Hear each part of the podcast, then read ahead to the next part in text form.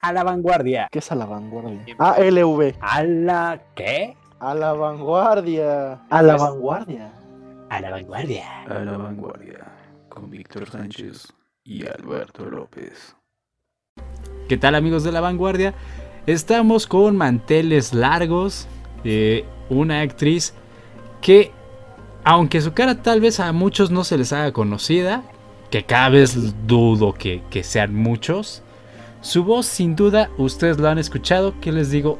Mi padre es fan de su trabajo, sobre todo con Ladybug. Eh, estamos hablando ni más ni menos que de Jessica Ángeles. Hola Jess, ¿cómo estás? Hola, bien, ¿y ustedes cómo andan? Qué bueno. Y del otro lado tenemos al bien ponderado Víctor. ¿Qué onda, No, Buck? no tan reconocido, pero pues aquí andamos nuevamente como cada semana. Bueno, no cada semana porque la semana pasada no grabamos nada, ¿no? Pero fijamos que sí y aquí estamos nuevamente. Muchas gracias por invitarme, amigo. Que creo que yo me invité solo en realidad. Ay, cálmate. Si, es proyecto conjunto. Ay, yo me invité solo. Cálmate, güey. Cálmate. Y bueno, y aquí está también mi gato dando lata. Y bueno, ahorita eh, Jessica, como yo les dije, es una actriz de doblaje. Es uno de esos héroes anónimos que nos llena de emociones. Que nosotros decimos que en México está el mejor doblaje. Y bueno, al menos es el que más me gusta. Y bueno, Jess, cuéntanos un poco de ti, cómo te inicias en todo esto del doblaje, cómo llama tu atención. Mm, pues fíjate que no es que llamara tanto mi atención, sino que era muy chiquita y pues siempre me gustó como, ya saben, era la prima que organizaba a los primos para el baile frente a los papás y cantar y que la obra de teatro y así. Entonces mi mamá se dio cuenta de que pues evidentemente me gustaba como que toda esta onda de la actuación y demás. Cuando yo era, era chiquita pues no había muchísimos niños en el mundo del doblaje que actuaran básicamente, o sea, no que fueran como los hijos de alguien, porque normalmente así como era como se entraba antes, ¿no? Como si eras hijo de, sobrino de, bla, ¿no? Entonces no había tantos niños realmente actores que, que entraran a doblaje y mi mamá nos metió a una escuela de doblaje, de doblaje y locución, y entonces estuvimos ahí aprendiendo alrededor de un año, dos años. Y cuando salí, pues entonces empezó a, a meternos primero a locución y ya después a doblaje como tal. Y mm, ya de ahí, pues tomé infinidad de, talleres eh, como actriz, o sea, como actriz, cantante, bailarina, como que busqué qué era lo que más me gustaba.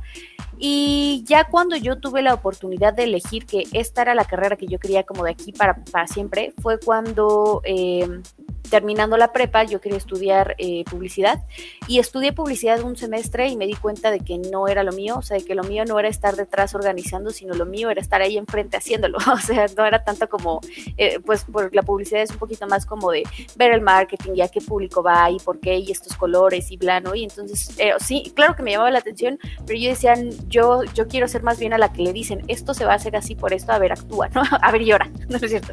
Pero sí, eso era lo que, era lo que yo quería hacer, entonces ahí fue cuando yo tomé la decisión de esto es lo que quiero, esto es lo que me gusta y me quiero dedicar a lleno, ¿no? Entonces ya fue cuando empecé yo a, a dirigir como, como directora y bueno, pues ahí me di cuenta de un chorro de cosas con el trabajo de los demás compañeros y aprender muchísimo de eso y pues fue así más bien que, que yo llegué al mundo del doblaje y que decidí quedarme en él.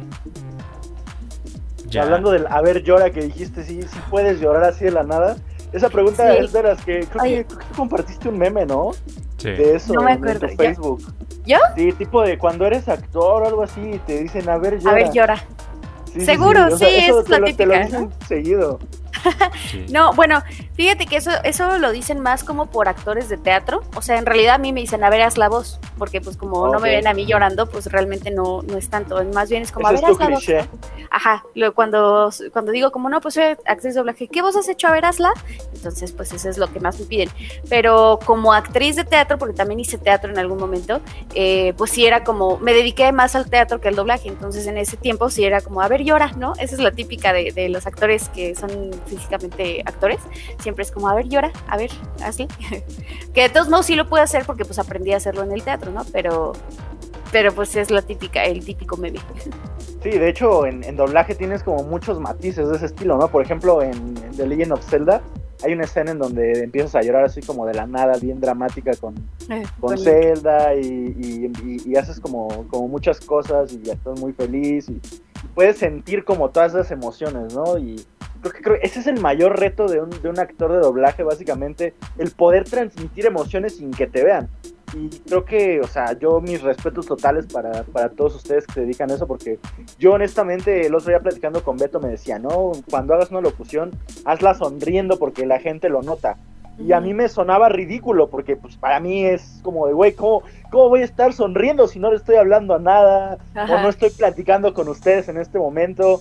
Pero creo que ese, ese sí es un, un, pues una enorme labor y al menos a mí que ahorita estoy como pues grabando cosillas, ¿no? Que yo no soy locutor, ni tengo entrenamiento de eso, ni, ni estudios, ni sé absolutamente nada, pues sí se me hacen a veces como ese tipo de cuestiones un poquito como de, hmm. Pero ya cuando los veo a ustedes, cuando ves el trabajo, cuando ves una serie, cuando juegas un videojuego y te das cuenta de todo lo que puedes transmitir únicamente con la voz, cuando ya te das cuenta de las dimensiones, ¿no? De lo que está todo detrás y del trabajo que has tenido tú en todos estos años aprendiendo de tus compañeros, de las diferentes cosas que has estado. Y pues no sé, ahorita por ejemplo en pandemia, ¿cuál crees tú que ha sido el mayor reto al que se ha enfrentado el doblaje? Mm, Yo creo que al principio, al principio la organización, la organización de cómo iba a ser esto, porque pues todos estábamos como que qué va a pasar, ¿no? Yo no sé por qué, tal vez era un- una intuición, un presentimiento, yo qué sé, pero en cuanto vi la situación, pensé, esto no va a durar dos semanas, necesito comprarme un equipo. Entonces, la primera semana yo ya tenía una cabina armada en mi, casa. O sea, fue como, yo no me voy a esperar hasta que nos digan, yo sé que esto no va pa- para dos semanas, me voy a preparar porque pues obviamente eh, yo no quiero dejar de trabajar y si puedo darles la oportunidad también de trabajar desde casa, pues que mejor. Entonces compré mi equipo en Amazon, lo pedí y demás, lo armé. Este, de hecho, las primeras veces, como no lo tenía bien armado, literalmente grabé todo un videojuego bajo unas cobijas. O sea, no, no, no tenía algo armado en el closet encerrado bajo unas cobijas. Y de hecho teníamos, sí, Sí. claro, o sea, bueno, eh, como absorben el, el, el eco y el sonido de fuera y demás, ayudan mucho. Entonces estaba literalmente adentro y me, me acuerdo que tenía, a veces tenía que parar porque se me acababa el oxígeno allá adentro, porque como no estaba acondicionada para eso, literalmente se me acababa el oxígeno, entonces era como, oigan, ya me mareé, podemos parar, y entonces ya parábamos unos 10 minutos y era como, va a seguirle, ¿no? Y era de estar sudando allá adentro, porque pues no estaba, no estaba acondicionada, literalmente era algo provisional para grabar tal vez una o dos frases, pero para estar metida allá adentro cuatro horas, claro que no, entonces pues yo estaba toda sudando, sin aire, era horrible. Entonces, bueno, ya con el paso del tiempo pues fui acondicionándola y hasta que ten- pues llegó lo que es ahorita, que es lo que tengo, eh, ya es como un lugar mucho más acondicionado, ya literalmente puedo pasar de 9 a 8 de la noche metida allá adentro sin que me falte el aire, sin que nada, ¿no? Porque ya está acondicionada para eso. Eh, entonces, eh, yo creo que la organización fue una de las primeras cosas, porque era como, bueno, ¿quién tiene cabina? ¿Quién puede grabar? ¿A qué hora puede grabar? Este, normalmente hay un director, entonces era como, ¿y cómo va a ser? O sea, va a haber un director, cómo se va a conectar, nos mandan el material, lo sacamos nosotros y lo enviamos, este, no, no sé, ¿no? Incluso yo compré Pro Tools precisamente porque pensé que lo que iba a pasar es que nos iban a mandar el material, lo sacábamos y lo enviábamos, ¿no? Todavía no existía la posibilidad de hacerlo por Session Link. De repente, pues los estudios fueron, yo creo que investigando cómo iba a ser esto, cómo iba a funcionar y empezaron a mandarnos eh, enlaces por Source Connect, por Session Link, por diferentes plataformas para ver cuál funcionaba. Y finalmente se quedó Session Link, que es una plataforma en la que cada quien puede trabajar desde casa. El ingeniero puede trabajar o desde su casa o desde el estudio, el director desde su casa y el actor desde su casa y todos al mismo tiempo como si estuviéramos en una cabina real. La única diferencia es que no nos vemos. Pero pues también hay muchos problemas porque el internet, porque la plataforma falla, porque se, hay drops, porque no sé, ¿no? Como directora, por ejemplo, al principio me enfrentaba mucho como, es que su calidad de audio en su cabina no es tan buena, entonces no nos sirven estos audios, hay que pensar en alguien más. Entonces, incluso muchas, eh, muchas veces los los proyectos los tuvimos que eh, sacar con otras personas porque pues todo urgía, todo era de ya y lo- los, las personas o digamos que las voces oficiales no estaban preparados para poder grabar y entonces era como bueno hay que buscarle un match, un match es alguien que hable parecido y que pues ahora sí que casi casi que lo imite para que pueda salir el, el, el, este el proyecto. Entonces pues fueron muchísimas cosas a las que yo creo que nadie de nosotros estamos preparados. Ahorita ya es algo cotidiano, ya es como, ok, ya existe una forma en la que se trabaja, que nos funciona, que es Session Link, cada quien en su casa y así. Pero al principio, o sea, todos estábamos en la misma de, ¿y esto cómo va a funcionar? Porque obviamente también existe, o sea, el tema de la confidencialidad, que no nos podían mandar como así, como así las, la, el material y como sácalo tú, pues no. el entonces- trailer de Spider-Man. Claro, entonces es como. Y, y aún así, ¿eh? Eh, A ver, dame un segundo. Ya. Me va a quedar en la Eh, misma posición. Eh, ¿qué, qué les estaba diciendo? Se me fue la onda por contestar un mensaje. La confidencialidad. A la confidencialidad, claro. Y aún así, a- ahorita, eh, aún con pandemia, hay cosas que no se pudieron grabar desde casa, que no permitieron los clientes, lo cual a mí sí se me hace como un, oye, pues entiendo tu calidad de audio y todo, pero pues también existen vidas, ¿no? Así morirán los que sean necesarios para salvar esta compañía. Literalmente así fue. Entonces, las películas de cine, algunos videojuegos y demás, por ejemplo, el videojuego de Age of Calamity de, de Zelda, eh, lo tuve que ir a grabar al estudio, ese no lo grabé en mi casa y, y, pues fue bajo la consignia eh, propia de decir me voy a arriesgar y si me enfermo pues ya ni modo, ¿no? Porque pues es, fue como de se tiene que grabar en el estudio y yo no iba a dejar un personaje así de importante como tan fácil, entonces pues sí lo tuve que pensar mucho y, y llegamos como al acuerdo de ok, pero pues o sea sí sanici- saniticen por favor y demás, ¿no? Satanicen, sí, sí satanicen la cabina por favor. Oh, ¡Guau! Y entonces, este, pues no hubiera sí, ido si estuviera satanizado. no, Obviamente eres demoníaca. Y pues así, así fue como, como por ejemplo, ese, ese videojuego fue como, ok, pues eh, llegaron a, las eh, conclusiones necesarias, como, bueno, no conclusiones, a las ah, a los acuerdos necesarios para que tanto ellos pudieran tener la calidad de audio que buscaban, como tanto yo también me sintiera segura de que pues iba a ir y, y los, meno- los más mínimos riesgos posibles que pudieran existir, pues mejor, ¿no? Entonces hubo, ah, hubo algunos proyectos que no se pudieron grabar eh, desde casa y que tienes que ir presencialmente y pues es arriesgarte porque así mucha gente se empezó a enfermar, ¿no? O sea, empezaron una ola de contagios porque entonces no pasaba nada, vieron que no pasaba nada y entonces empezaron a abrir las empresas y de repente empezaron a, a- a morir personas y entonces fue como, ok, esto tampoco está funcionando, o sea, sí que bueno que sanitice la cabina, pero pues imagínate, o sea, el mismo micrófono para, ¿qué te gusta? 20 personas en el día y en la semana que te gusta unas 100 personas, el mismo micrófono, el mismo popper, este, la misma silla, o sea, prácticamente es como que, que, pues las probabilidades de que te contagies son demasiado altas porque además es un lugar cerrado en donde No, no, no, hay de imaginarlo ya me contagié. en donde no hay aire, o sea, bueno, está el aire acondicionado, pero no hay una ventilación correcta, entonces, pues, de por sí, siempre, o sea, en doblaje una persona se enfermaba de gripa y veías ya media o doblaje de con gripa, porque precisamente, pues, trabajamos, o sea, escupimos al micrófono, no hay de otra. Entonces, igual la- las, los, por ejemplo, veo que Beto tiene ahí su- sus, este, ¿cómo se llaman? ¿Audífonos? No, no, no, el, el- arriba, ¿cómo se llama sí, eso? este. Tu material aislante. espuma aislante, ajá. Eso, pues huevo. también absorbe un montón de saliva, de bacterias, de bla. Entonces, o sea, pues la, la, la probabilidad de que te contagiaras es bastante alta. Entonces, pues por eso fue que decidieron hacerlo desde casa. Y, y qué bueno, pues, o sea, porque nos cuiden de esa manera, pero pues no, desgraciadamente no fue para todos los proyectos. Pero tú consideras que en verdad no se puede llegar al mismo estándar de calidad trabajando cada quien remotamente? ¿O es una falsa creencia de, de los estudios que, que por ahí se ponían a lo mejor pues sus moños de cierta forma y o po- sí puedes entregar un trabajo con esa misma calidad? No sé, ahí tú cómo lo, cómo lo ves, cómo lo aprecias. No, sí, es, es muy complicado. O sea, pareciera, yo creo que para nosotros, para nuestros oídos humanos, mortales, no notamos una diferencia, pero, pero sí existe. O sea, las dimensiones de la cabina, el material aislante, el micrófono, el popper, este. No sé, los estudios tienen una forma de hacerse, no- normalmente están como flotados, precisamente para que el ruido del camión, el ruido de la moto, no se escuche, eh, los helicópteros, ¿no? Por ejemplo, yo ba- batallo mucho con los helicópteros y los aviones, porque hasta eso lo tengo en un lugar bastante encerrado, entonces a mí no me toca ni que la basura, ni que este, se compra, ¿no? Entonces todas esas cosas, pues yo no batallo con eso, pero muchos compañeros sí. Entonces, eh, por ejemplo, para aislar completamente el ruido, pues sí se necesita toda una estructura, una infraestructura que además es cara, no es nada barata. Entonces, eh, sí hay una diferencia de calidad de audio para cuando tú ves una película en cine a cuando grabas, eh, no sé, una serie de Netflix en tu casa, sí hay una gran diferencia.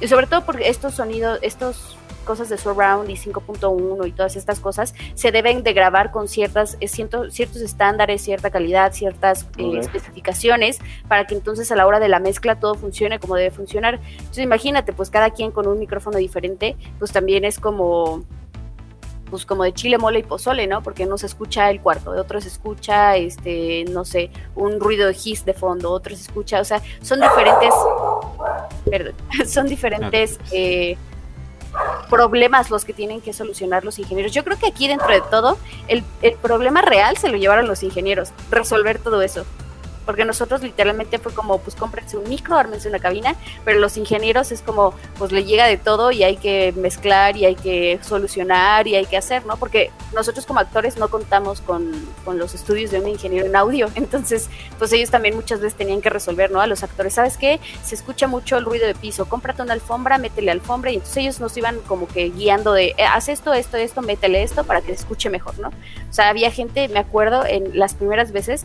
que literalmente les decían, ¿no? Como se escucha mucho el cuarto. ¿Qué es el que se escucha mucho el cuarto? Por ejemplo, yo ahorita no tengo, no tengo muchos muebles y entonces escucha como eco.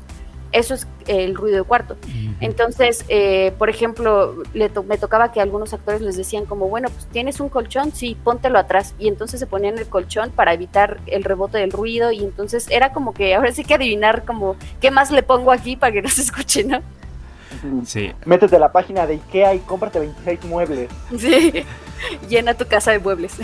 No, pero además también eh, la diferencia de cada micrófono también ahí cuenta mucho porque tienen diferentes configuraciones, algunos reciben más medios.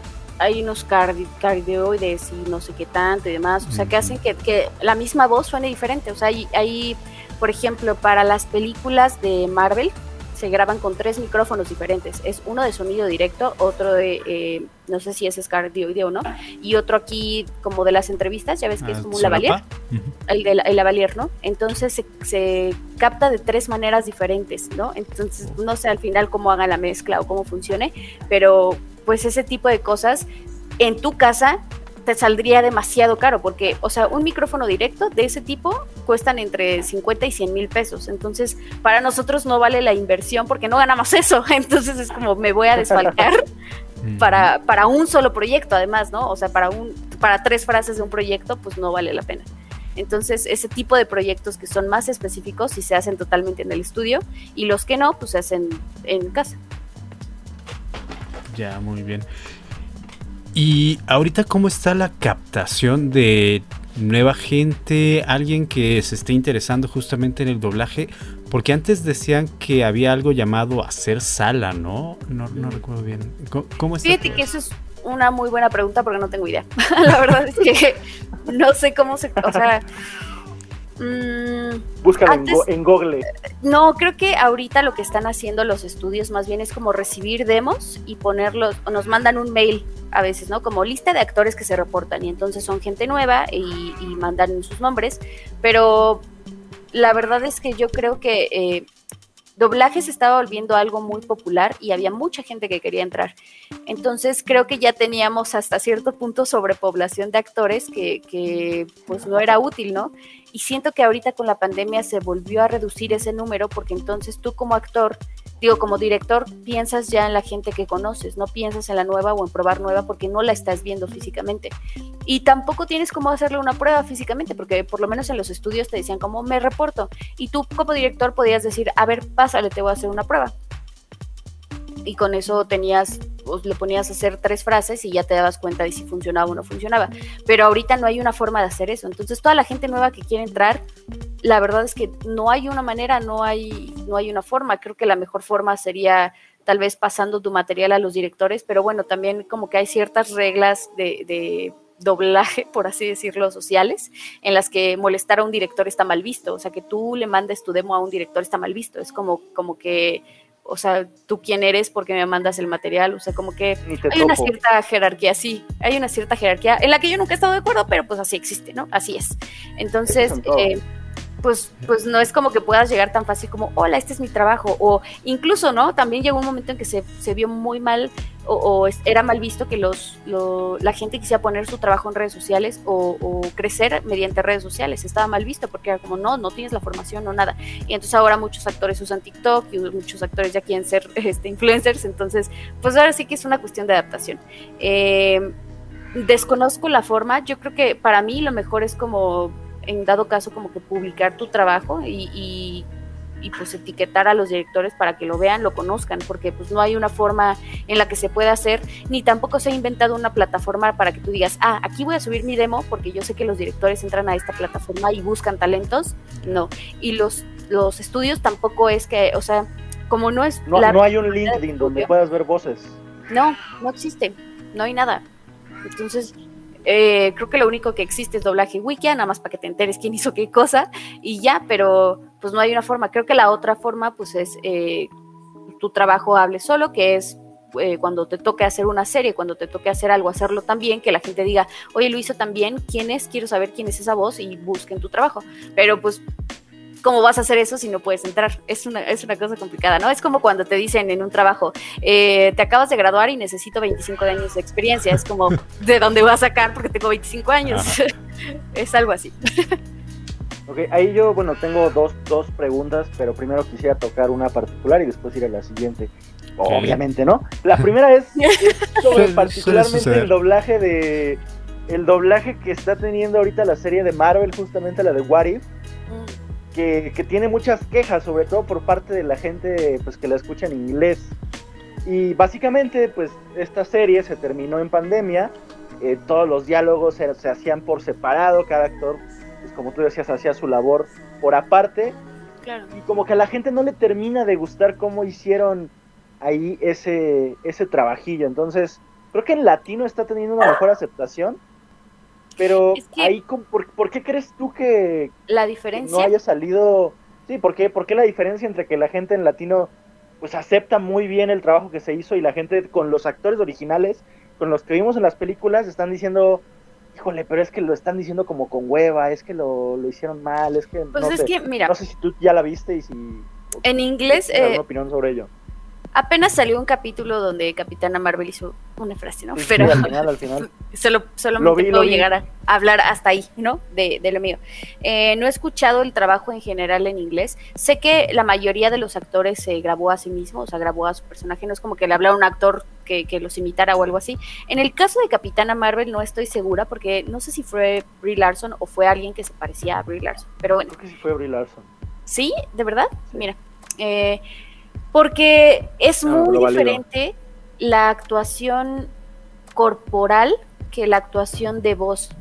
No es, o sea, ellos tienen muchas herramientas con su cuerpo con, con las cuales validar las emociones, ¿no? Lo que decías, o sea, tú puedes estar diciendo una frase sonriendo y se va a escuchar diferente, pero nadie va a saber si estás sonriendo o no estás sonriendo, lo que estás haciendo con tu cuerpo. Cuando estás dentro, detrás de un micrófono, lo que tú hagas con tu cuerpo nadie lo va a ver. Entonces, si tú con tu cara estás súper enojado y estás molesto, pero tu voz está absolutamente muerta, pues nadie te va a creer que estás enojado. A lo mejor sí, tú lo estás sintiendo corporalmente y te estresas y demás, pero tu voz está muerta. Al contrario de nosotros que muchas veces no podemos movernos dentro del latil, porque si, si le mueves ya pegaste el micrófono, ya le pegaste no sé qué, ya sonó tu ropa, ya sonó el... eh, entonces to- es como si tuvieras que estar tieso todo el tiempo, ¿no? Pero yo te estoy hablando así y parece que estoy Oh, enojada, aunque no esté haciendo nada con mi cara, ¿no? Entonces creo que eso es lo que les pasa, que muchas veces ellos están tan acostumbrados a, re- a Ajá. usar su recurso corporal que a la hora detrás de, de este- de estar detrás de un micrófono, pues no, no es lo mismo. Ahora, también es que la forma en que trabajan eh, los guiones originales es muy diferente a cómo se graba con nosotros. Estuve trabajando con Los Ángeles hace poquito, un proyecto que fue desde cero. Entonces, eh, no tiene la referencia visual. No sé si en este caso sea lo mismo o no, pero muchas veces no tienen la referencia visual. Muchas veces lo que hacen es grabar la maqueta con las voces y sobre eso van animando. Entonces, eh, obviamente si, si en la animación a lo mejor exageraron un poquito más las, las facciones, pues obviamente se va a ver diferente porque la voz no está haciendo exactamente, o sea, no hay una coordinación, no hay una conexión entre lo que estás viendo y lo que estás oyendo, no cuadra la imagen con el video. Entonces, eh, puede ser una de que haya sido porque lo grabaron desde cero y entonces no tenían idea de cómo se iba a ver y pues fueron, conforme el guion, fueron actuando lo que iban leyendo y que también la otra sea que, bueno, una cosa es ser actor de, de cine y otra cosa es estar detrás del micrófono y hacerlo. No sé si eh, es como un poquito el mismo ejemplo que los Star Talents. Una cosa es que hagas muy bien tu trabajo en una telenovela, en, un podcast, en TikTok, en yo que sé, en cualquier plataforma, allá llevarlo y transformarlo a un lugar en donde desconoces totalmente las reglas. Porque bien decías, o sea, si sonríes, sí, pero también hay muchas cosas, o sea, la forma de hablar. El que tú tengas que hablar claro, el que tú tengas que gesticular mucho más, ¿no? Cuando hablas y cuando dices las cosas para que se entiendan perfectamente, ¿o no? O sea, no estamos acostumbrados, nosotros estamos acostumbrados a hablar así todo el tiempo, ni, abrir- ni abrir la boca, ¿no? Ajá. Entonces, sí, o, o decir las cosas barridas como, pues sí, o para qué, y cosas así, pues obviamente cuando ya tienes que decir para qué, pues no es lo mismo que digas para qué a para qué. Entonces, pues son muchas, muchas cosas o muchos factores que influyen a la hora de, de estar detrás del micrófono. Por eso es que siempre se les dice, prepárense, porque no es lo mismo. Y, y, sabes, más que, más que sea una cosa de ego, de prepárate para que llegues, es porque prepárate, porque entonces el día que tengas tu oportunidad, va a ser una sola. Y depende de eso, si triunfas o te vas al suelo. Porque una vez que un director dice, esa persona no sirve, le dice las demás y entonces las demás sí dicen, ah, no, es que tal me dijo que no funcionaba. Entonces, pues, ¿para qué, ¿para qué te preparas? Para que entonces el día que tengas la oportunidad lo puedes hacer, ¿no? Me acuerdo una vez, estaba yo grabando un- una serie live action con una directora, no voy a decir nombres ni proyecto, pero estaba grabando una serie live action.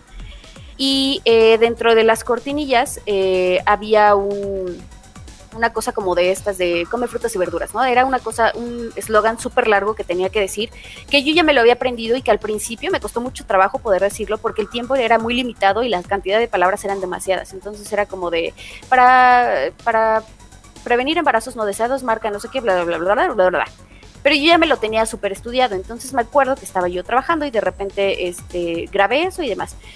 Y la directora siempre me decía como, no manches, ¿cómo puedes decir eso? No, es que tú ya la práctica, bla, bla. Y entonces llegó un actor y le dijo, oye, me, me reporto. Y entonces le dijo, ah, pásale, te voy a poner un loop para que lo digas y vamos a ver qué tanto, ¿no? Sí. Y le ponen ese loop. Ese loop que a mí me costó trabajo eh, pulirlo para que se escuchara bien, para que se entendiera y demás, que ya una vez que lo tengo ya es como memoria, ¿no? Como, ah, para futuros porvenires, bla, bla, bla, bla, bla. La, la verdad ni me acuerdo qué era la frase, pero lo puso a decirla y obviamente no pudo, no pudo, no pudo y le dijo, ¿ves por qué te tienes que preparar? Esta señorita lo hace en menos de un minuto.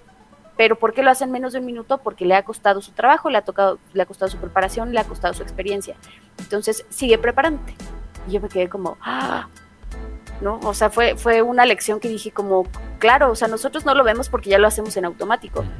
Pero alguien, alguien que llega nuevo y le dices, a ver, di eso, a ver, dilo a esa velocidad y dilo con las intenciones que deben ser, pues no es nada sencillo. Entonces, no sé, regresando al tema de What If, no sé si a lo mejor eso es lo que pasa, que a lo mejor eh, podrán ser excelentes, excelentes actores, muchos ganadores de Oscar, pero no es lo mismo hacerlo detrás de un micrófono donde nadie te ve, donde el único recurso que tienes es tu voz.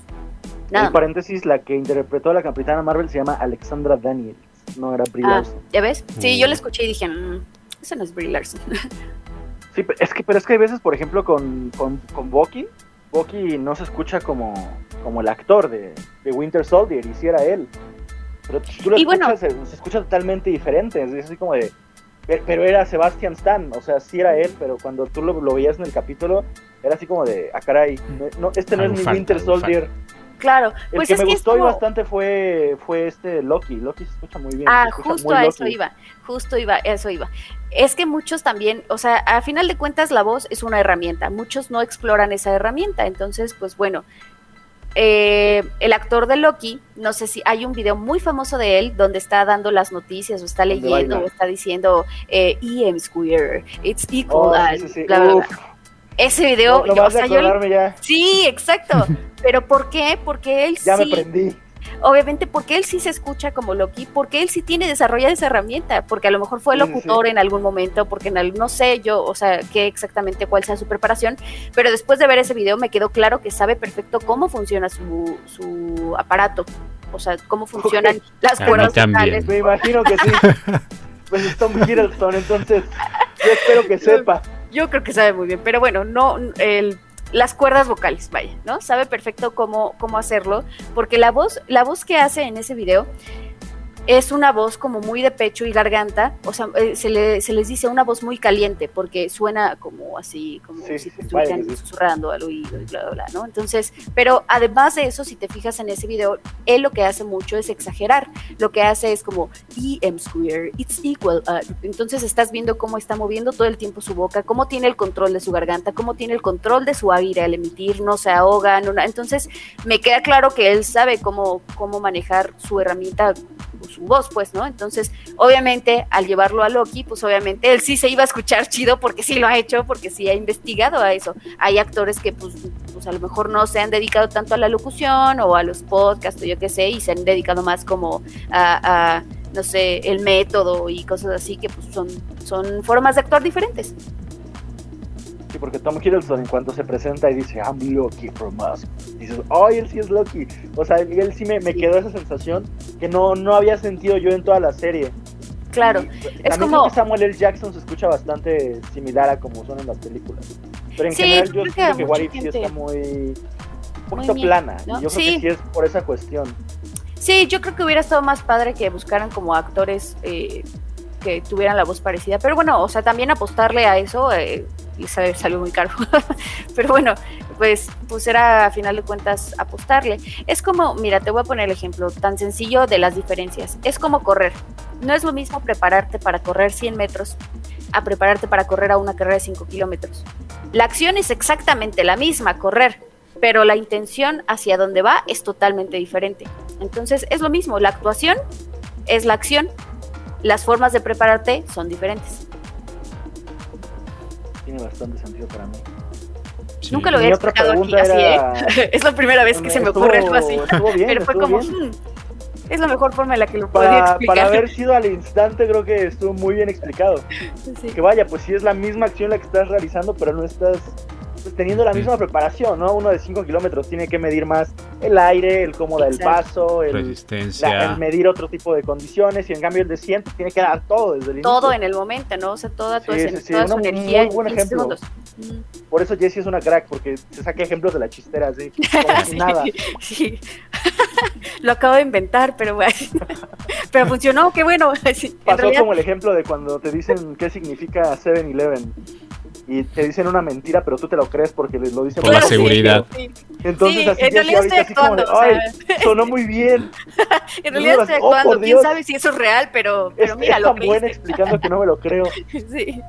Y luego pasa, ¿eh? Por ejemplo, ahí va, otro, ahí va otro ejemplo, ¿no? Me ha tocado in- interpretar muchas doctoras y luego no sé ni qué carajos estoy diciendo, pero yo digo muy claro, eh, este, sí, el proceso para hacer la miocardia hay que quitar y bla, bla, bla. Y entonces, yo ni, ni idea de lo que estoy diciendo, pero como actor es como, estoy segura de lo que estoy haciendo porque soy una doctora, ¿no? Entonces es lo Ajá. mismo.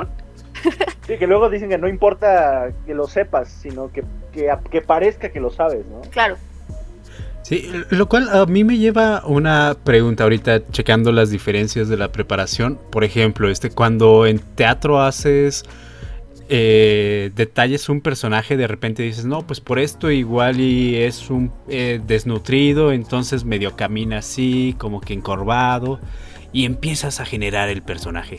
Eh, ¿Cómo le haces eh, para demostrar todo esto en voz?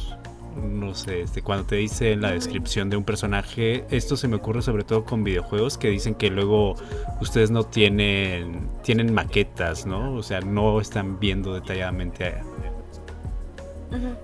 Sí, justo iba a decir, depende del proyecto, porque hay muchos proyectos que ya está visualmente, o sea, ya no tienes tú que crearlo porque ya está visualmente y, e incluso auditivamente, ¿no? Hay algunas cosas que cada vez se da más, que es como que sea más parecido al original, o sea, como que casi casi no andan inventando cosas porque lo hicimos así por algo, ¿no? Entonces, pues ya es como prácticamente copiar algo que ya está hecho, si acaso darle una que otro, otro toque por las emociones. Yo hablo mucho de las emociones, de cómo las sentimos los latinos, a cómo las sienten este, pues en otras partes del mundo, a cómo lo siente un mexicano y cómo lo siente también un argentino, no es lo mismo, o sea, eh, nosotros estamos acostumbrados, mira, por ejemplo, me, me ha tocado muchas veces que eh, en Argentina me pasó que la gente era muy fría, yo sentía que era muy fría, era como porque, o sea, yo sí le hablo por favor, gracias y bla, y no, eso es algo que hacemos nosotros, entonces desde ahí te das cuenta que sentimos totalmente diferente, ¿no? Entonces, eh, Y no por eso son groseros.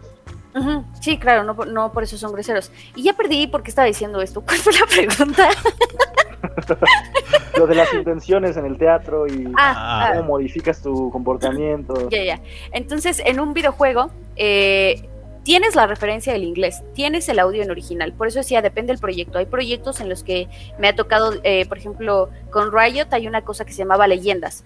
Leyendas es un proyecto en el que contaban historias de, los personajes que ya están escritas, pero que nunca antes se habían actuado. Entonces, ese es un proyecto de cero en el que sí tienes que crear todo, ¿no? Todas las herramientas. Incluso estando ahí, me di cuenta de muchos de los actores de doblaje que tampoco son actores, o sea, son, son más como de escuchar y hacer, no son tanto como de, de- desde aquí que salga algo, ¿no? Entonces ahí también me daba cuenta de las debilidades de algunos de mis compañeros que yo decía como, o sea, ¿por qué si hace cosas tan increíbles ahorita no conecta, no hace, no nada, ¿no? Pues es porque cada quien lo, lo ha desarrollado de manera diferente. Entonces, en un videojuego sí tienes el audio, a veces, a veces tienes imágenes como para saber, pero normalmente cuando haces un videojuego te enseñan la imagen del personaje, te explican, eh, por ejemplo, Shaya, ¿no? Ahora tomando el ejemplo de League of Legends. Shaya eh, se ve visualmente, pero nunca la vas a ver en una escena porque en realidad dentro del juego no se desarrolla de esa manera. Simplemente ves un monito caminando todo el tiempo, pero nunca lo ves como que se, ex- se exprese o bla, a menos que haya un tráiler en donde ya lo pueden detallar. Pero lo que hacen es poco. Exacto, lo que hacen es contarte, ok, este es tu personaje, tiene tantos años de edad aproximadamente, eh, vive, no sé, en una colonia pobre, eh, tiene una herida de que su hermana falleció cuando él era muy pequeño y entonces tiene esta sed de venganza, de bla, bla, bla, y entonces, pues lo único que haces con todo eso es, es, ir tomando herramientas de, ok, ¿no? Entonces sonaría de esta manera. A final de cuentas, en, en estas cosas, pues ya hay una referencia. Ya por eso te digo, la forma en la que hacen en Estados Unidos las cosas a como las hacemos aquí es diferente, porque a lo mejor el doblaje de What If fue tan aceptado, porque a final de cuentas ya hay una referencia de qué es lo que hay que hacer. Cuando no tienes una referencia, entonces sí tienes que tomar todas esas, esas eh, características, esa personalidad y eso, y desarrollarlo de alguna manera de cómo hablaría esa persona. Eh, y sobre todo como pues también confiar en tus directores, ¿no? Por ejemplo, a mí me pasaba mucho que en leyendas había ciertas frases de los textos que yo decía, ok, aquí se puede re- ver reflejado el dolor que tiene que su hermanita murió. Entonces, en esta parte vamos a bajar la intensidad porque es algo que te duele y cuando tú hablas de algo que te duele, normalmente pues lo haces más bajito y como que hasta te haces chiquito y, y puede ser que hasta se te corte la voz y demás. Entonces, es como, a final de cuentas, creo que la mejor forma de actuar es conociendo tus emociones por lo menos a mí eso es lo que me ha funcionado muchísimo, decir como, ok, si yo estuviera en esta situación, yo cómo lo sentiría, en dónde lo sentiría, me dolería el pecho, este, sentiría coraje, me darían ganas de, golpear a alguien, qué sentiría y de esa manera poder transmitirlo. Entonces, creo que el mejor ejemplo de, esto es como, ok, si te, explican que es un personaje mmm, fuerte, pues para empezar una persona fuerte cómo habla y cómo se expresa, pues no habla, no habla como, ay, hola, soy una persona súper fuerte y empoderada y vamos, chicas, no, pues no. A veces sí, a veces sí.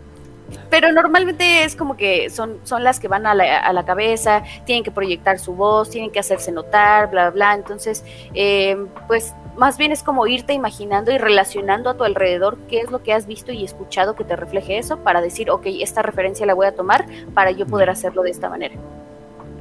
Entonces podría decir que en tus personajes hay un poco de las personas que te rodean. Mm, O de... En los que me cuestan trabajo, sí. O sea, los que me cuestan trabajo normalmente son como las que son más... eh, mm, es que no sé cómo, cómo decirlo sin, sin utilizar una grosería, pero... eh, Dila, dila. no, o sea, que son más culeras, pues, ¿no? O sea, las que son como estos personajes que les gusta hacer sufrir de otras personas me cuestan mucho trabajo porque aunque lo hago no se me cree, o sea, no, no, no me creen, ¿no? Entonces lo tengo que, eh, llevara a algo como de, ok, ¿no? ¿Cómo sería que lo dijera, este, no sé, me, siempre pienso como, Sí, porque tú tienes una proyección muy dulce, ¿no? Ajá, Por entonces ejemplo, ahorita nos dijiste que no podíamos empezar a grabar si no te ponías bien las, las orejitas. Eso es muy cute. Entonces uno Sí. te imagina con orejitas de gato por la vida.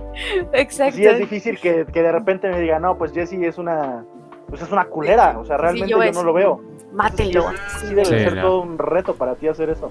Sí, sí, por ejemplo, creo que de los primeros fue, fue Katniss, Katniss de los Juegos del Hambre, porque yo siempre he sido como que muy dulce, muy complaciente en la vida, muy alegre, muy divertida, entonces hacer un personaje totalmente opuesto, que está todo deprimido, que no sabe ni qué pasa, pero que se tiene que enfrentar ante la muerte y tiene que tomar ciertas decisiones o se muere, entonces hace que se desarrolle muy fuerte, muy, muy, este, hasta cierto punto como que esté a la defensiva todo el tiempo, entonces ese tipo de emociones, cuando las desconoces en ti, ¿de dónde las sacas? O sea, es como te, te toca ser justo una doctora. Pues yo nunca he hecho una operación. ¿De dónde saco eso? Pues del- de la imaginación. Finalmente es de la imaginación. Es como, ok, pues un- una doctora sabría lo que está haciendo, entonces tiene que decir, claro, pásame este, el bisturí porque voy a abrir el miocardio para ver, ¿no? Entonces, pues son, cosas que tú desconoces, pero que tienes que actuar como yo lo siento y esto es lo que creo, ¿no? Entonces, por ejemplo, cuando me ha tocado hacer ese tipo de cosas, lo que sí es que a pesar de que yo sea una linda persona y demás, mis pensamientos no quedan intactos. Todos tenemos cierto grado de psicopatía saludable, por así decirlo, que es cuando tenemos coraje y imaginamos, maldita persona, ojalá se, se le caiga este día y se rompa el pie y así, ¿no? Entonces, eh, son ese tipo de cosas que a final de cuentas sí existen en todos, o sea, no hay Ah, ni pero, una eh, pero hasta eso lo hiciste dulce, ahorita que lo pienso.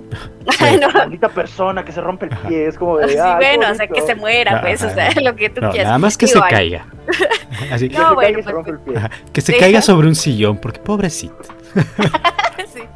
Sí, bueno, pero porque yo soy muy así, soy muy empática con las personas, entonces no me gusta que la gente sufra. Pero bueno, eh, llevándolo a otro grado, pues es como, ok, yo he tenido esos, esos sentimientos, esas emociones, esos pensamientos, eh, pues te agarras de eso y, aparte es como, bueno, eh, ¿qué actriz me gusta cómo hace ese tipo de, de personajes tan malditos, ok? Y cómo lo hace y qué cosas dice y cómo raspa la voz y bla, bla, bla. Y entonces es como una combinación de cosas como actriz que tienes que hacer para decir, ok, ya sé dónde, dónde apoyarlo, dónde hacerlo, este, qué, qué cosas marcar, ¿no? Qué cosas eh, a lo mejor decir sin tanta importancia. eh, no sé, por ejemplo, me tocó un personaje.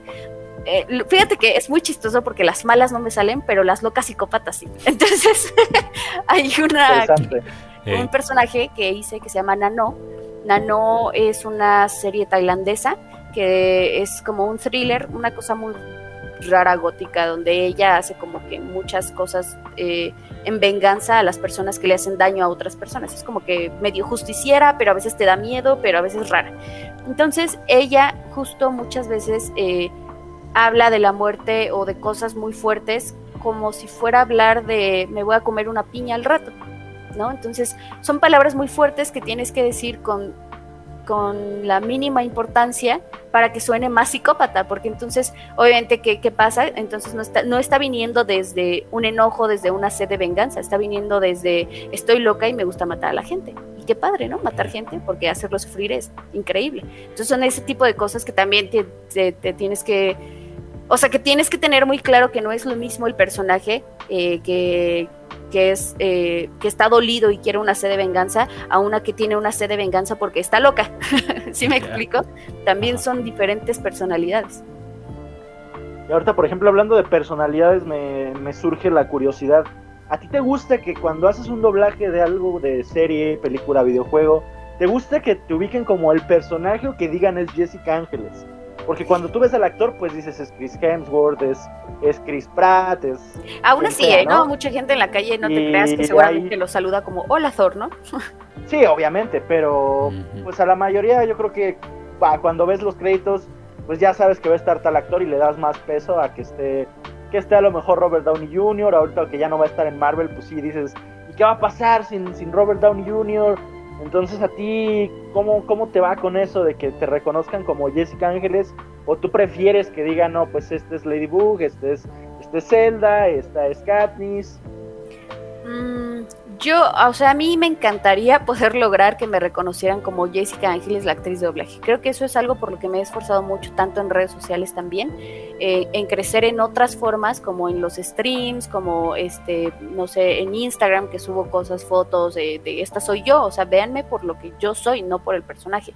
Porque es muy complicado que llega un momento, por lo menos a mí me pasó, porque tengo un público infantil muy amplio, que ya ni siquiera podía ser yo, o sea, siempre he sido una persona que le gusta verse bien físicamente, ¿no? Y eso que incluye, pues que a veces me vista de algunas maneras en que no es bien visto para la sociedad que yo traigo un escote, ¿no? Es como, ¿por qué traes, me, me empezaron a criticar, ¿por qué traes un escote? O sea, tu público es niños, ¿qué te pasa, no? Entonces yo decía como, al principio yo me lo tomaba muy personal y decía como, sí es cierto, ¿no? O sea, sí, sí, sí. Hasta que dije, no, ¿cómo? O sea, al contrario, los que tienen el problema son ellos, porque no tienen nada de malo. Para empezar, es un cuerpo natural de una mujer. Y en segundo, si tú lo estás viendo con unas intenciones dobles, el que se tiene que revisar eres tú, no yo. Entonces, eh, lo que yo he tratado mucho es como eh, que me vean más como una actriz de doblaje que como Jessica Ángeles es la voz de estos personajes, ¿no? Me pasa mucho con Ladybug, con Ladybug es la que más me pasa, que incluso es como me ha tocado en convenciones que eh, la gente quiera que yo sea, o sea, no sé, llevo dos horas firmando, eh, una hora en el escenario, dos horas firmando, no he comido nada, llevo mucha gente vista, estoy eh, con calor, cansada, harta, y trato de dar mi mejor posible, de, de siempre sonreír y recibir eh, bien a las personas, porque pues ellos no tienen la culpa de que yo no haya comido, por ejemplo, ¿no? Pero pues obviamente soy humana y hay cosas que es como, esto no me parece, ¿no? Entonces eh, la gente suele aprovecharse mucho de eso, entonces si yo he tenido algunos eh, comentarios, algunas cosas, algunas acciones, la gente se lo toma muy personal y entonces es como, ay, qué mamona, ¿no? Porque me, me, acuerdo en una convención que tuvimos que parar porque no habíamos comido y ya llevábamos tres horas firmando, entonces yo lo que dije a los organizadores es, ¿sabes qué? Para la fila hasta ahorita porque vamos a la mitad, no hemos comido, nos falta bastante tiempo y no vamos a poder comer y entonces pues iba con más compañeros, entonces este, dije, pues no hemos comido, sí. Entonces le avisó a, a los de la fila y afortunadamente la mayoría entendió, pero un papá, no, un papá llegó y dijo como, ¿cómo que vas a, a, comer, vas a parar la fila para comer? ¿Cómo crees? O sea, tú te debes a tu público, o sea, hasta que no se vaya el último, ustedes se pueden ir de aquí, ¿cómo creen? Y entonces empezó a hacer así un relajo, ¿no?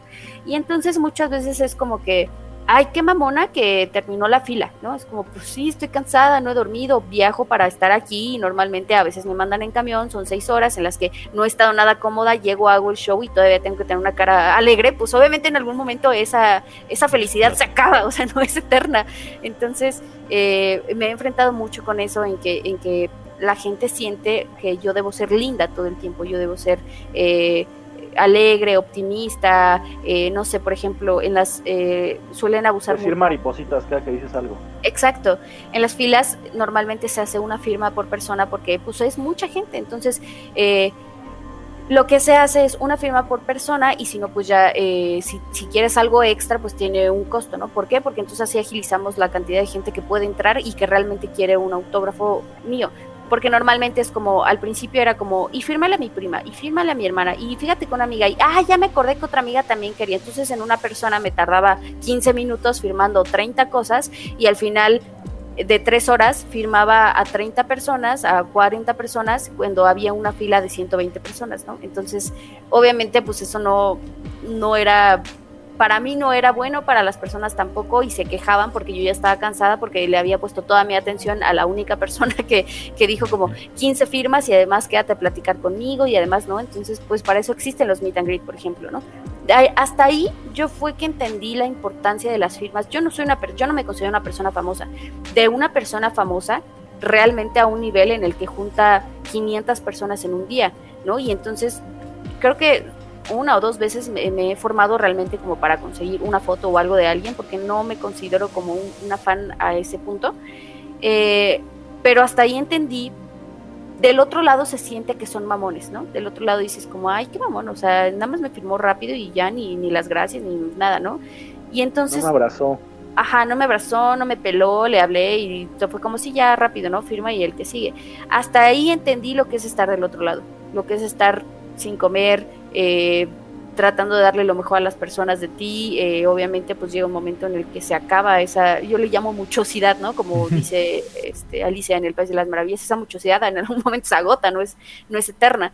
Entonces, hasta ahí entendí por qué se manejaban las cosas como se manejaban. Y alguna vez tuve una plática con Mario Castañeda y él también me lo explicó de una manera diferente, en la que yo, yo sentía horrible, ¿no? Tener que cobrar por un audio, por un video, por una foto. Hasta que él me dijo, es tu trabajo. ¿Qué es lo que haces? Grabas, grabas audios. ¿Por qué vas a regalar tu trabajo?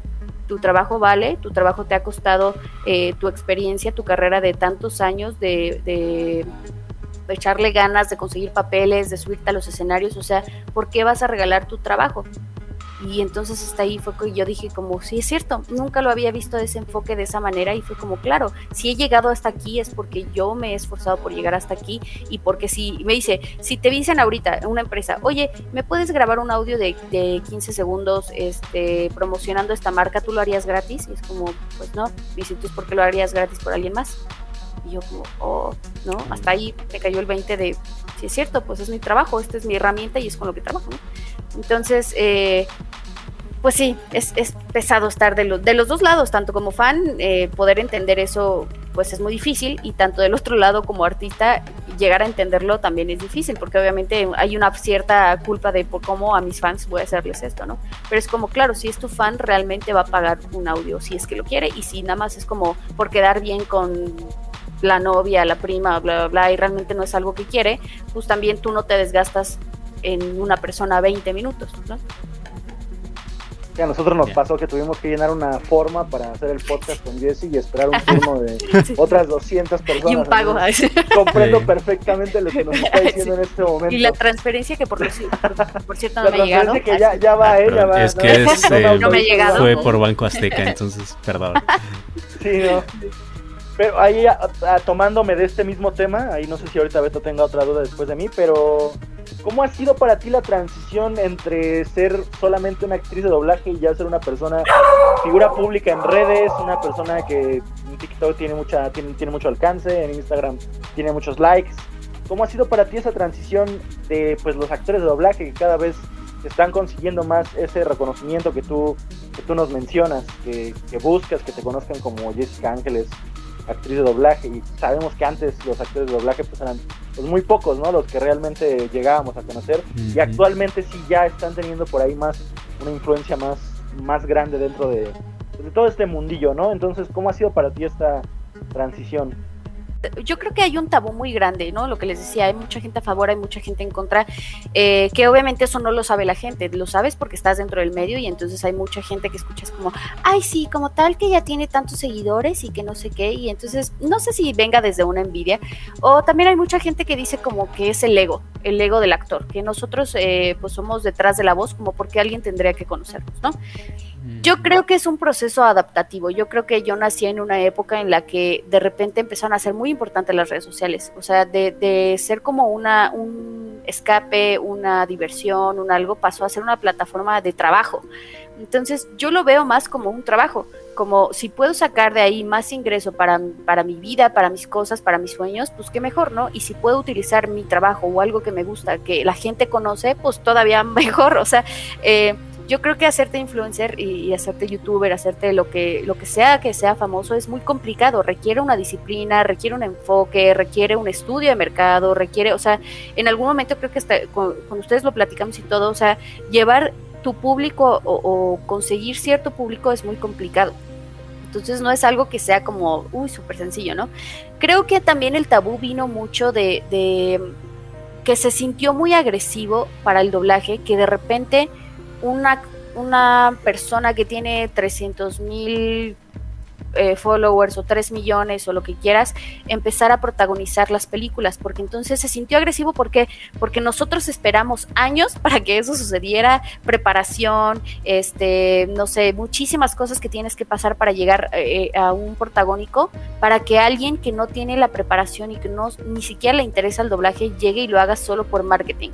Entonces creo que desde ahí vino este tabú como de la gente de redes sociales, no, ¿no? Y después, eh, eh, pues empezaron incluso los clientes a pedir como, te- en algún momento a mí me dijeron, oye, es que tal cliente te quiere, ¿cuántos seguidores tienes en TikTok?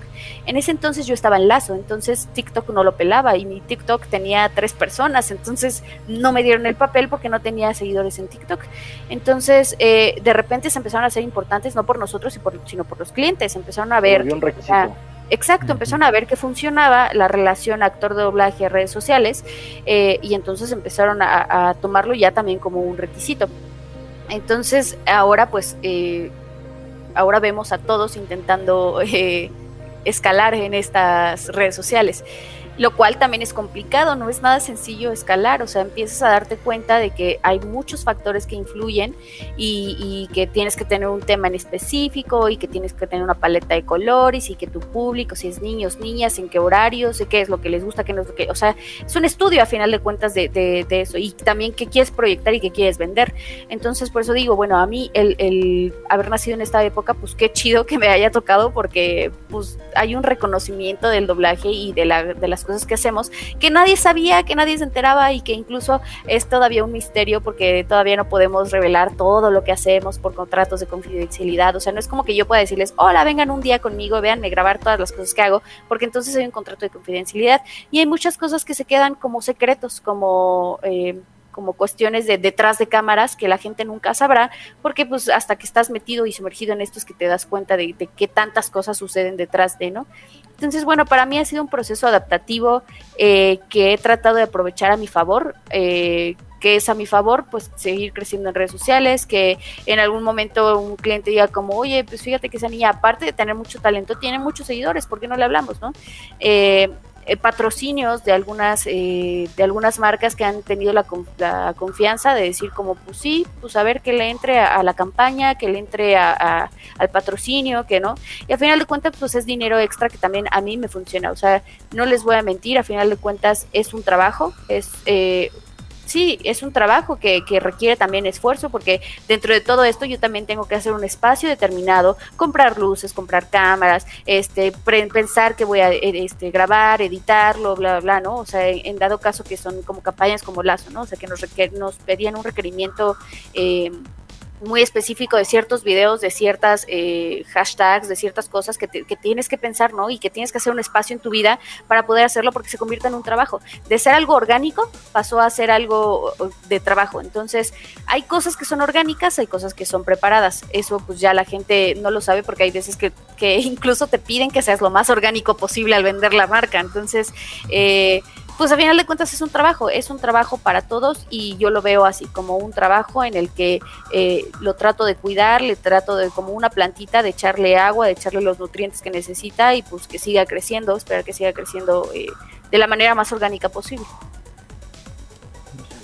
Sí, de, de hecho tocaste uno de los temas que, que yo quería, justamente esto de los influencers llegando también a la industria, pero yo creo que con lo que tocaste está bien porque si no sería como tratar de echar a pelear. ¿no? Y tú no te sientes como agredida. Nah, no, nada. Mira, fíjate que, que eh, o sea, yo, yo, yo lo entiendo. ¿Por qué lo entiendo ahora? Porque me enfrenté al otro lado.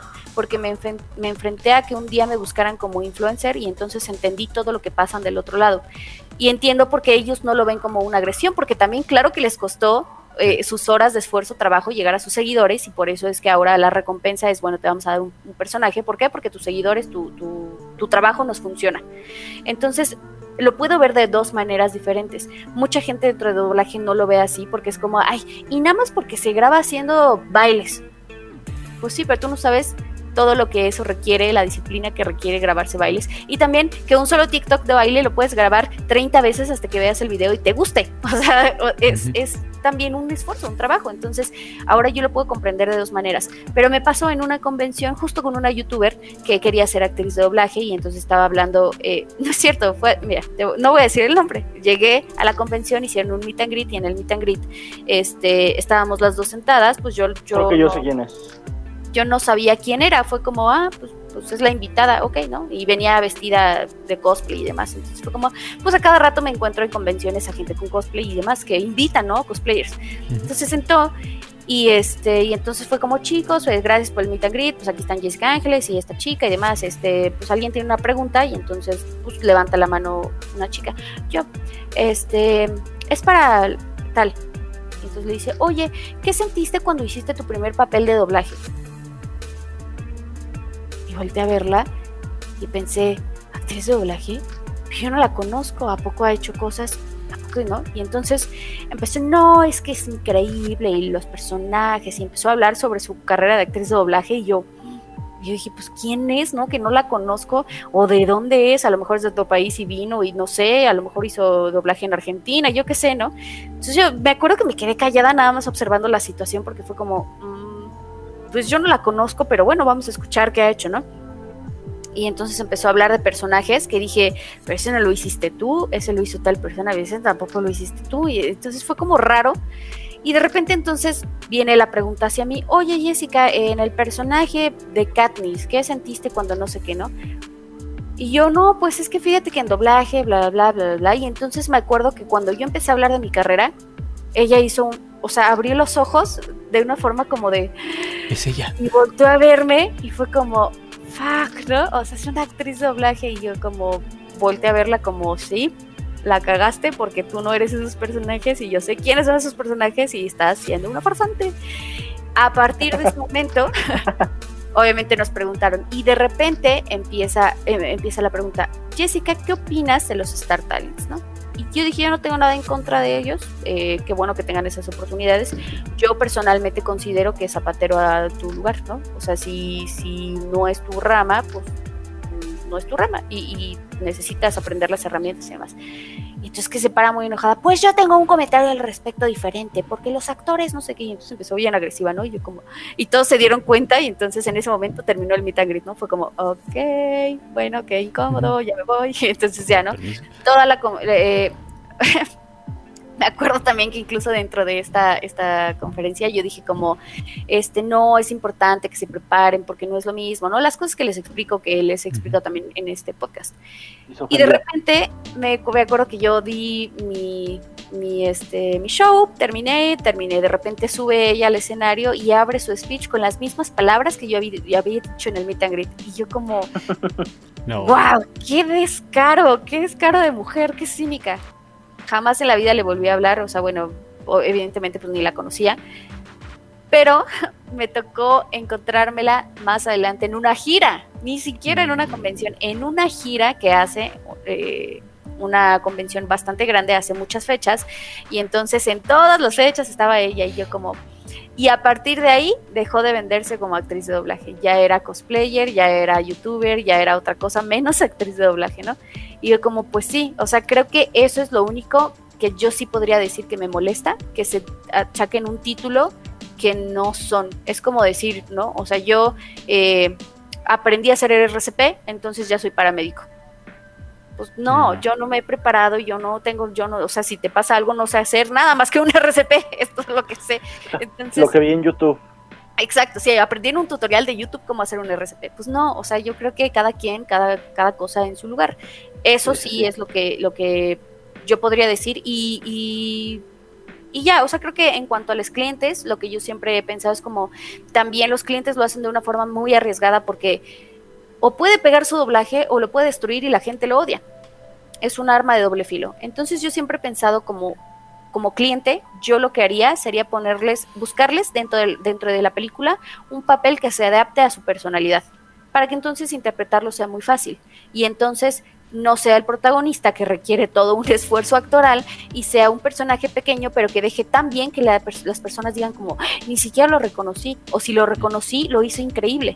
Y entonces eso también le da un plus a tu, a tu, a tu producto, ¿no? De estuvo en la película, hizo tal personaje y lo hizo muy bien bravo para todos. Ellos ganan, nosotros ganamos, todos ganan. Pero bueno, pues se, se, van a los extremos de darle protagonistas a gente que ni siquiera sabe hablar a veces y es como, sí. ¿no? La película es una, un, un, fracaso con el doblaje. Y que hay una cosa bastante interesante, a lo mejor ya para ir cerrando. Lo que, lo que dices, por ejemplo, Luisito Comunica que hizo a Sonic. A él lo criticaban mucho porque sonaba mucho como Luisito Comunica. Pero recientemente eh, a los chicos Escabeche les dieron un papel en la película de Paw Patrol. Yo he visto comentarios de, sobre su doblaje y la gente los critica porque no suenan como ellos. Entonces ahí no entiendo qué es lo que busca la gente, que suene como el actor, que suene como el influencer o que no suene, porque de cualquier yo manera que- pues los critican, o sea, no, no entiendo cuál era entonces el punto de Yo decirle a creo que el, man- suena como tú. El manejo estuvo mal desde el principio, o sea, creo que fue un experimento bien logrado porque les funcionó en su momento, pero creo que fue un experimento que no tuvo una visión. Entonces, ¿qué fue lo que vendieron al inicio? Tu persona favorita va a ser el doblaje de y entonces la gente iba a escuchar a Omar Chaparro, iba a escuchar a Luisito Comunica, iba a escuchar, entonces ¿qué esperaban? Pues que escucharan a Luisito Comunica. Ajá. creo que desde ahí estuvo mal elegido porque entonces es va a estar tal personaje va a dar un, un- va a prestar voz a un personaje este y a ver si lo identificas no por ejemplo. Entonces la gente hubiera puesto atención y hubiera dicho como no manches que era ese personaje le quedó increíble pero si desde el principio te están vendiendo la experiencia de que vas a escuchar a Omar Chaparro tú esperas escuchar a Omar Chaparro creo que eso fue un error de mercadotecnia to- totalmente o sea que obviamente cuando lo quisieron arreglar porque vieron que no les funcionó entonces fue como, es que ya no suena porque tú me habías vendido la experiencia de que yo iba a escuchar a Omar Chaparro y ya no se escucha a Omar. Yo creo que eso fue el error de marketing, ahí fue un error de marketing de los clientes de, de no saber cómo llevarlo, precisamente porque desconocían el mundo del doblaje. Lo que pasa mucho es que desconocen el mundo del doblaje y entonces dejan que tomen decisiones personas que no se dedican a esto y entonces muchas veces el marketing está peleado con el doblaje precisamente porque no hay una, no hay una comunicación, no hay un equipo en trabajo que digas, ok, entonces si le voy a conseguir un, un personaje a Omar Chaparro, le voy a conseguir uno que suene como a Omar Chaparro, que el personaje se preste para eso, como en el caso de Eugenio Derbez con, con Burro. Fue un éxito, ¿por qué? Porque estás escuchando a Eugenio Derbez haciendo chistes, que es lo que él hace. Creo que es ahí el error, ahí es donde está el error y el por qué a veces les funciona y no les funciona. Porque entonces ahora quisieron cambiar la fórmula y, y ya no funciona, ¿no?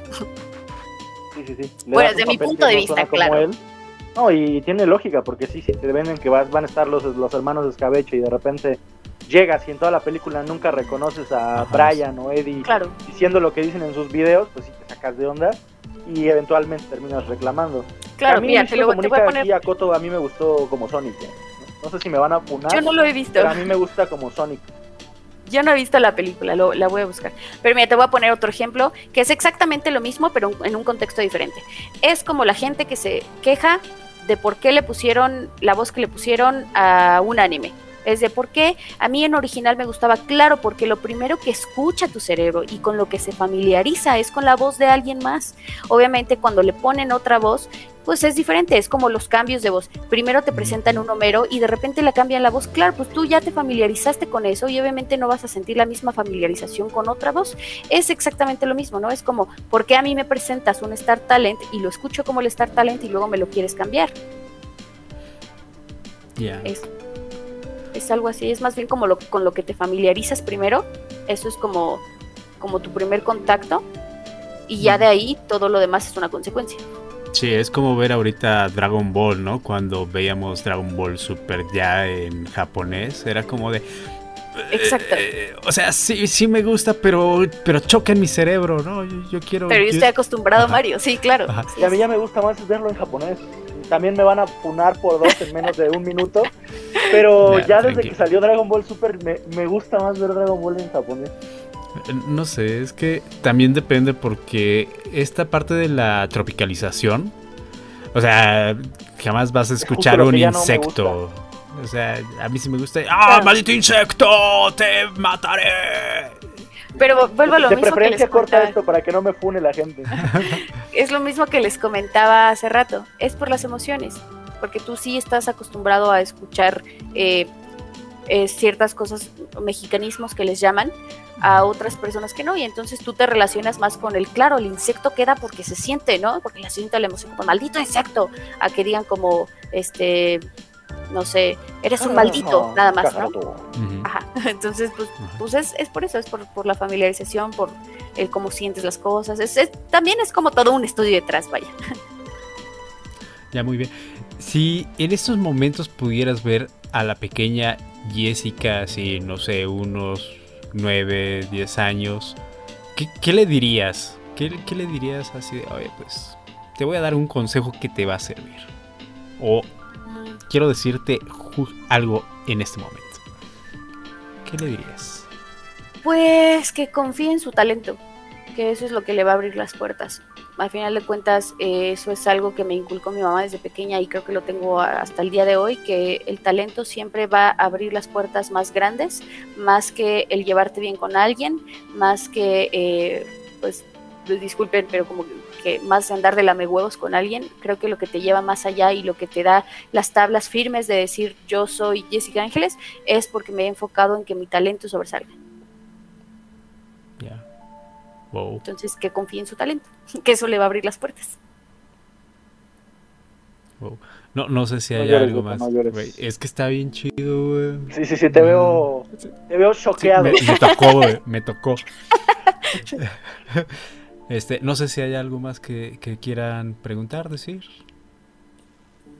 Yo creo que estuvo muy guay. Ajá, sí, fue un hoy. cierre muy fuerte, ¿eh? Este, Super Jess, ¿dónde te encuentra la gente? ¿En qué redes sociales? En Instagram estoy como Yesilush. eh, en Twitter. qué Lush? como- eh, porque, mi, porque mi gatita se llama Alush. Hmm, Mi gatita. Y creo que... Creo que se volvió ahí. Sí, Pues ahí la tienen, un poquito de problemas técnicos. Una lástima no podernos despedir con ella, pero afortunadamente fue un gran capítulo del podcast. sí, muchas gracias, Poc. ¿A ti dónde te encuentra la gente?